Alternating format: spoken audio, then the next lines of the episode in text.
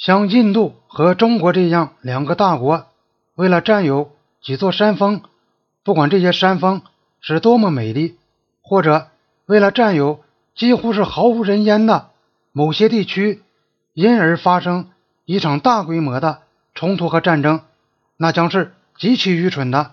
但各位议员都知道，并不是这样。当这种冲突发生的时候，就扰乱了我们内心的信念，伤害了我们的自豪感、我们民族的自豪感和自尊心等等。所以，这不是一二英里或者十英里，甚至一百英里的问题，这是比一百英里或一千英里更加宝贵的东西。它是一种把人们的感情引导到更高水平的东西。今天在印度发生的，在某种程度上正是这种情况。这并不是为了一块领土，而是因为他们感到在这个问题上没有受到公平的对待，他们受到了中国政府相当随便的对待，而且中国还企图欺侮。如果我可以用这个字眼的话，他们尼赫鲁的这番话似乎是在说别人。但是很明白，他也是在说自己。他悄悄放弃了他早先的态度。过去，他认为边境问题并不是危及民族自尊的重大问题，而现在的说法，则似乎是问题已全面的、理所当然的涉及民族尊严。这就促使他采取夸张手法。如果出自别的政客之口，他无疑会斥责这类话是蛊惑人心。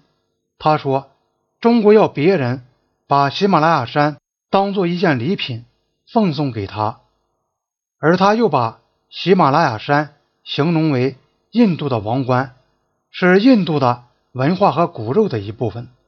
从这类讲话出发，很自然地得出结论说，这一领土要求使印度或几乎。”任何一个印度人都接受是不可能的，不管其后果如何。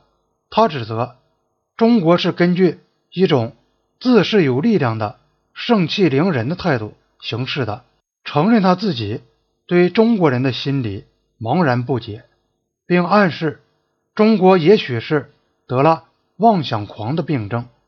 尽管尼赫鲁是以他那种惯常的语调讲这番话。听起来像是漫谈、沉思，又很冷静，而且不时告诫他的同胞们要记住甘地，切忌发怒。但是这并不能减少他这番话的煽动性。尼赫鲁的讲话是带有明显的受到伤害和感到愤慨的强烈心情。他感到中国对印度在世界上的重要地位没有给予应有的尊重。他说：“他们忘记了，印度并不是一个可以忽视的国家。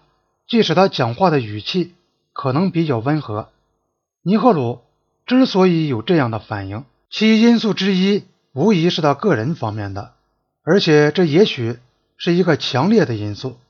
印度的全部外交政策都是尼赫鲁的政治个性的延续，但是印度外交政策中没有哪一部分。”比对华友好更加显著的同尼赫鲁个人联系在一起。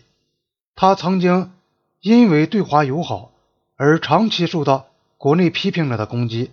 现在这些批评者兴高采烈地说，他们过去早已告诫过他的。尼赫鲁除了蒙受这番使他的政治地位削弱的耻辱之外，还感到中国人，特别是周恩来辜负了他。尼赫鲁受到伤害的感觉究竟有多么强烈？可以从他的后果加以估量，那就是把直到那时候为止印度外交政策的一个关键因素，即同中国友好合作的政策倒转了过来。这项政策不但一向是尼赫鲁最得意的政策，而且从印度利益各个方面考虑，它也是一项健全的。必不可少的政策。现在，印度竟因对于中国在边境问题上所采取的态度感到愤怒和怨恨而予以放弃。这就说明尼赫鲁时代的印度外交政策带有很大的主观性，而且是同尼赫鲁个人的自尊心或者他个人的威望紧密联系在一起的。